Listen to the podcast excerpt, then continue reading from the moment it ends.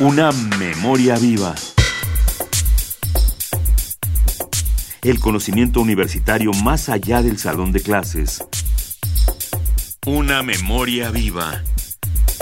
UNAM. El foro Prospectiva del Mundo México 2015 se celebró los días 24 y 25 de junio de 2015, convocado por la UNAM y la World Future Society. Este encuentro reunió a personalidades del mundo científico y de las humanidades en ponencias que abarcaron temas de interés mundial. Una de ellas fue la mesa redonda Salud Integral, Epidemias y Nuevos Medicamentos, con la participación del doctor David Kershenovich.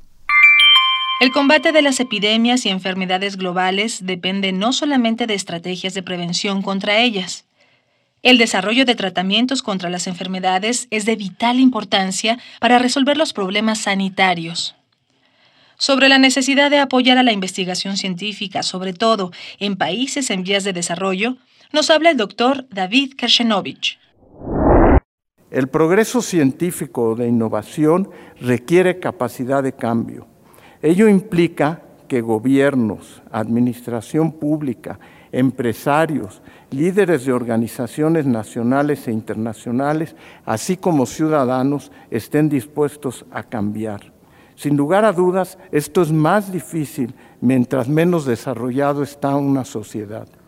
Mi segunda propuesta entonces es que se fortalezca tanto la investigación científica como la investigación social a nivel global, incluyendo a los países no desarrollados.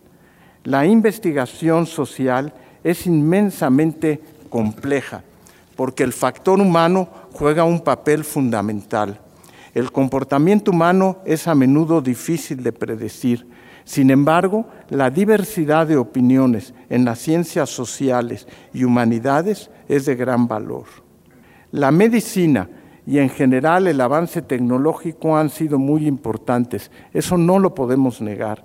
Sin embargo, mi opinión es que esto no es necesariamente así, ya que el desarrollo tecnológico implica al mismo tiempo un fenómeno muy importante de equidad. Quisiera al respecto mencionar una cita de Goethe que señalaba, el conocimiento no es suficiente, debemos de aplicarlo. Desear no es suficiente, debemos de hacerlo. Los avances tecnológicos, si bien son muy trascendentes, sin lugar a dudas han incrementado el costo en forma importante y contribuido a acentuar las diferencias de equidad. Sugiero, por lo tanto, que la investigación en países en desarrollo debe de contemplar el modificar el ambiente en que se lleva a cabo la investigación, propiciando una participación política, social y empresarial que privilegie la investigación y el conocimiento compartido. Pongo un ejemplo a lo que acabo de mencionar. China, India y México poseen una amplia gama de productos naturales que de ser industrializados permitirían a estos países acceder a medicamentos a un menor costo. Por ejemplo, hace varias décadas en México se descubrió el barbazo, que sirvió posteriormente para el desarrollo de los esteroides, la cortisona, medicamento básico para el tratamiento de muchas enfermedades en la actualidad, pero por carecer de este ambiente no se pudo desarrollar en beneficio directo de nuestros pacientes y de nuestro país.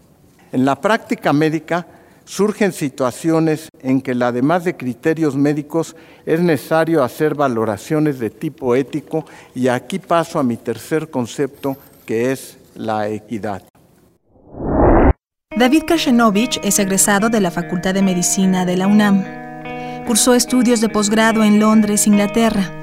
Ha trabajado en el Instituto Nacional de Ciencias Médicas y Nutrición, del cual es director general.